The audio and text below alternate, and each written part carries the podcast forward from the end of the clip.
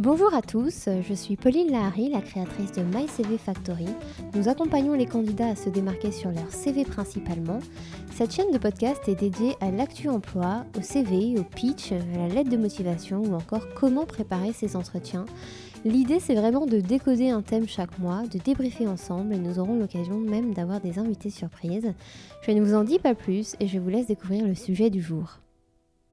Ce que le recruteur ne veut pas entendre.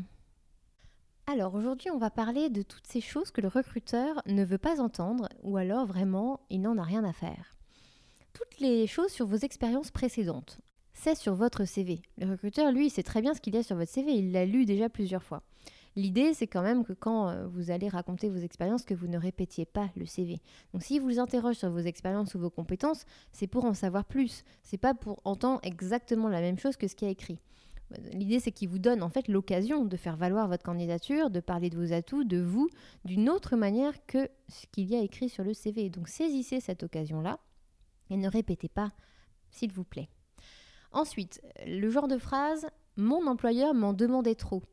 Évidemment, n'est pas du tout à dire. Ce que le recruteur comprend, c'est que vous n'avez pas du tout envie d'en faire trop, que vous n'allez pas vous investir dans votre rôle et que vous manquez d'ambition. Donc faites attention à ce genre de formulation. Je sais que je n'ai pas beaucoup d'expérience, mais pourquoi vous le mentionnez? Pourquoi vous vous dévalorisez? Là, vous excusez finalement euh, de vous vous excusez de votre manque d'expérience et finalement, c'est que vous admettez que vous n'êtes pas le meilleur candidat. Euh, il vaudrait mieux avoir une approche positive et valoriser à chacune de vos expériences tout ce que vous avez appris. Donc attention à ce type de formulation.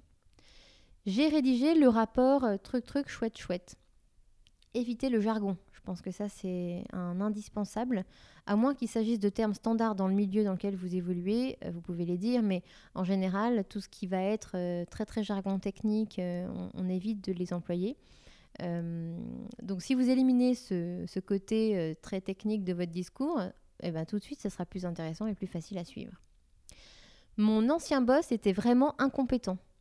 Alors attention, parce que dire du mal de son ancien patron, c'est le faux pas. Ce que le recruteur comprend, vous n'hésiterez pas à dire du mal de lui dans quelques années, et vous êtes peut-être difficile à manager. Donc attention, ça c'est vraiment vraiment très important, ne jamais dire du mal d'une entreprise concurrente ou voisine. Ensuite, sur le poste de l'entreprise, quelle est la rémunération? Si possible, évitez d'être le premier à poser la question.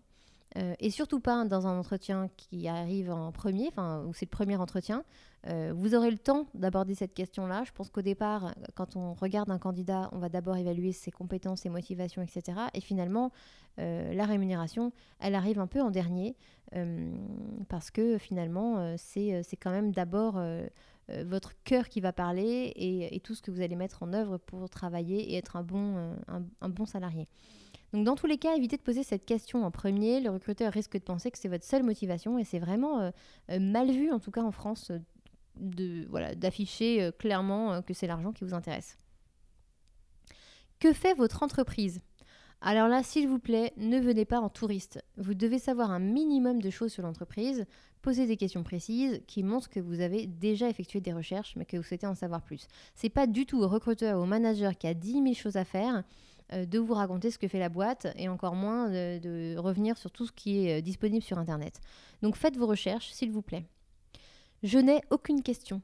Alors aucune question, comme je le disais, ça montre un, cruel manque d'intérêt ou de curiosité et l'effet est vraiment 100% négatif. Donc je vous invite vraiment, vraiment à trouver 5 euh, questions à lui poser.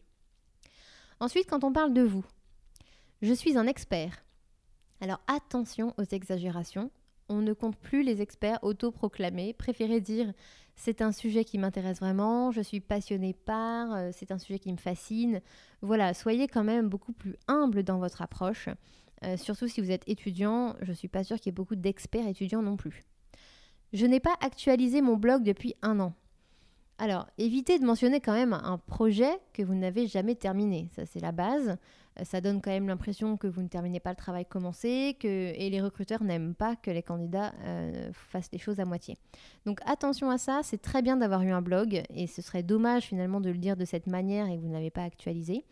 Euh, si c'est le cas, peut-être dites simplement que vous avez un blog, inutile de rajouter que vous ne l'avez pas actualisé depuis un an. Mon seul défaut Je travaille trop dur, je suis perfectionniste. Alors là, je vous dis tout de suite, c'est rédhibitoire.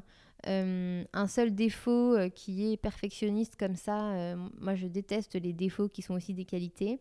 Donc trouvez vraiment, vraiment des vraies imperfections et des vraies qualités chez, vous.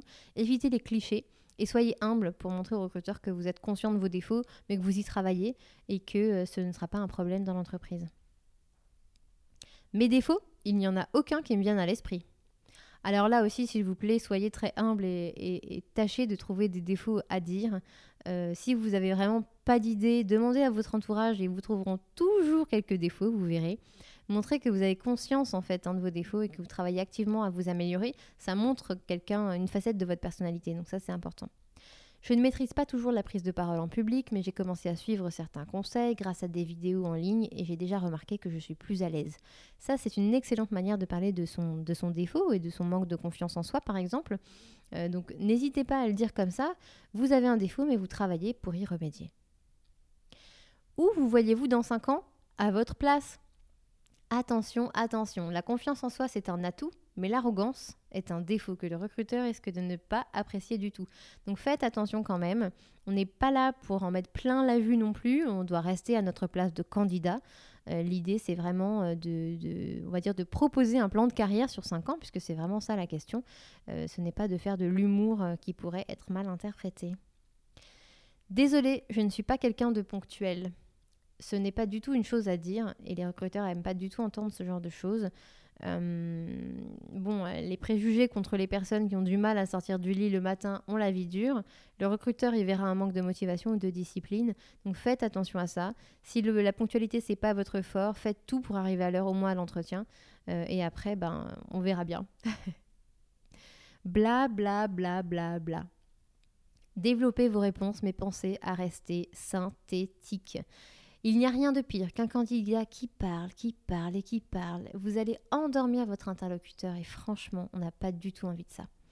Évitez le hors-sujet, ne racontez pas votre vie, ce n'est ni le moment ni l'endroit. Si on vous demande de raconter une expérience, vous racontez une expérience. Point. Vous n'allez pas parler de l'expérience numéro 2 ou numéro 3.